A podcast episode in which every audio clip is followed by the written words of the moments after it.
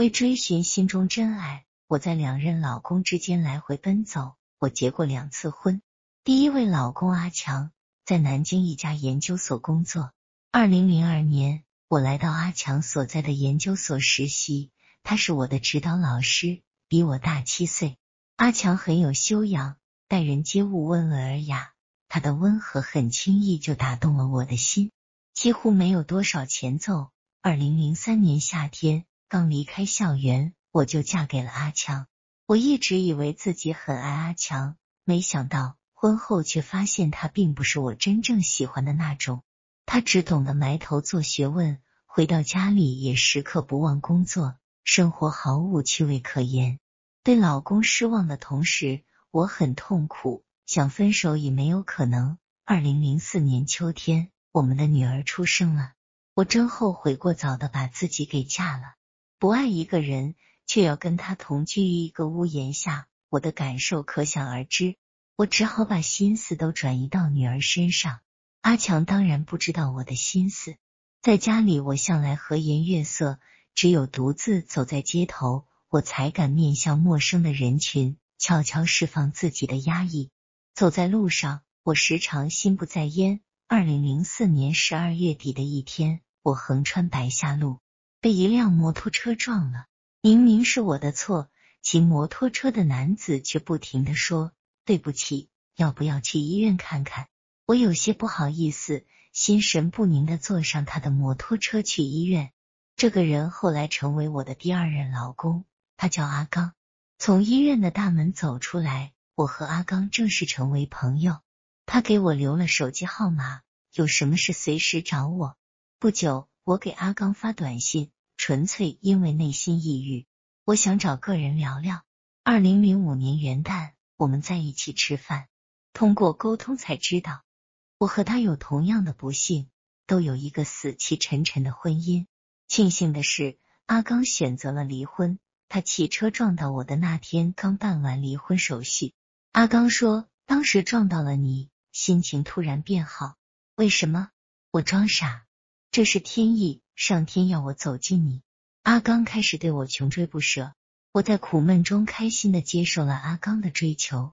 我的形象比较好，阿刚长相平凡，他不是我想要的白马王子。但阿刚很活泼，他的诙谐和阿强的声音形成了鲜明的对比。为了能和阿刚在一起，我软硬兼施，要和阿强离婚。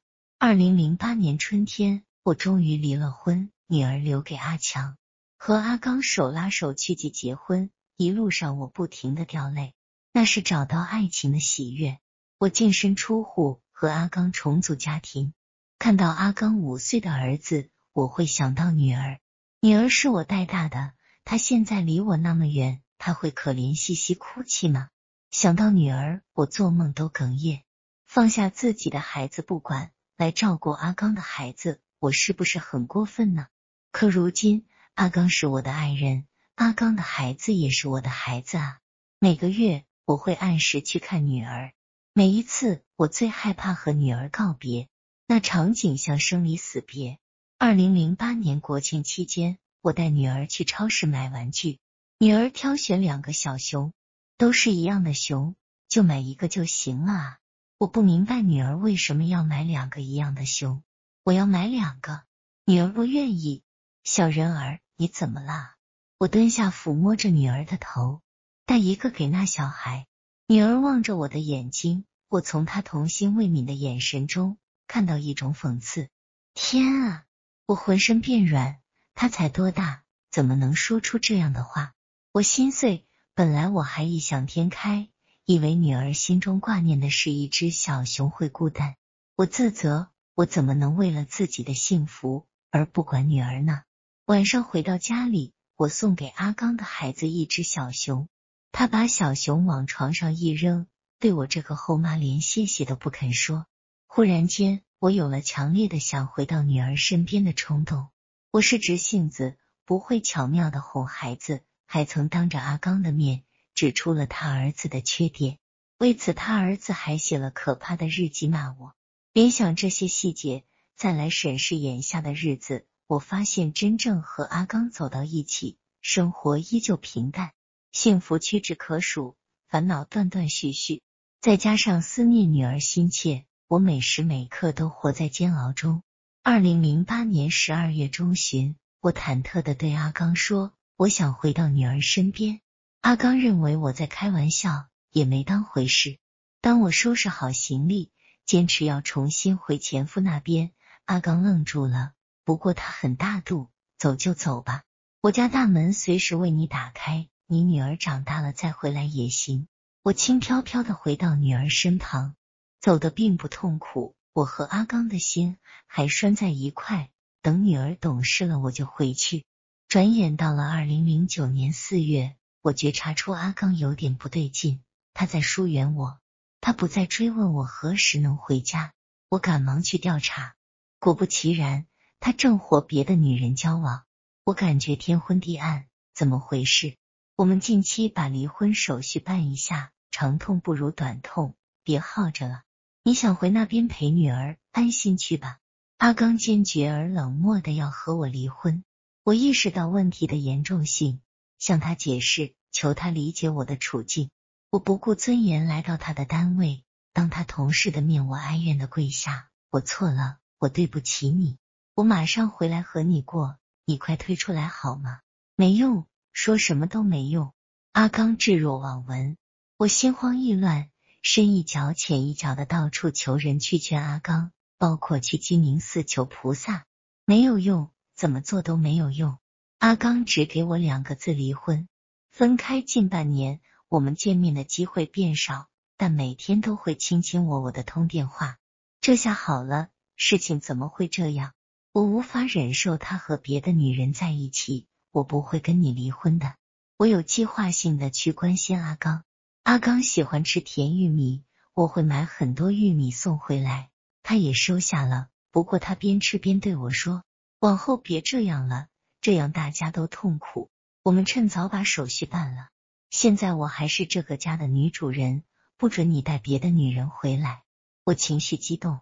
阿刚春风满面的说：“我很有原则，没把她带到家里。阿刚不准我搬回来住。”女儿也不让我从阿强的家中走开，我疲惫的两头奔波。二零一零年三月二日，阿刚发短信给我，那个女人走了，他怪我迟迟不离婚。我如获至宝，迅速来到阿刚面前，给我机会让我回来。阿刚说回来也行，但你不能去那边。我在那边每晚都和女儿睡一张床，阿强没碰过我。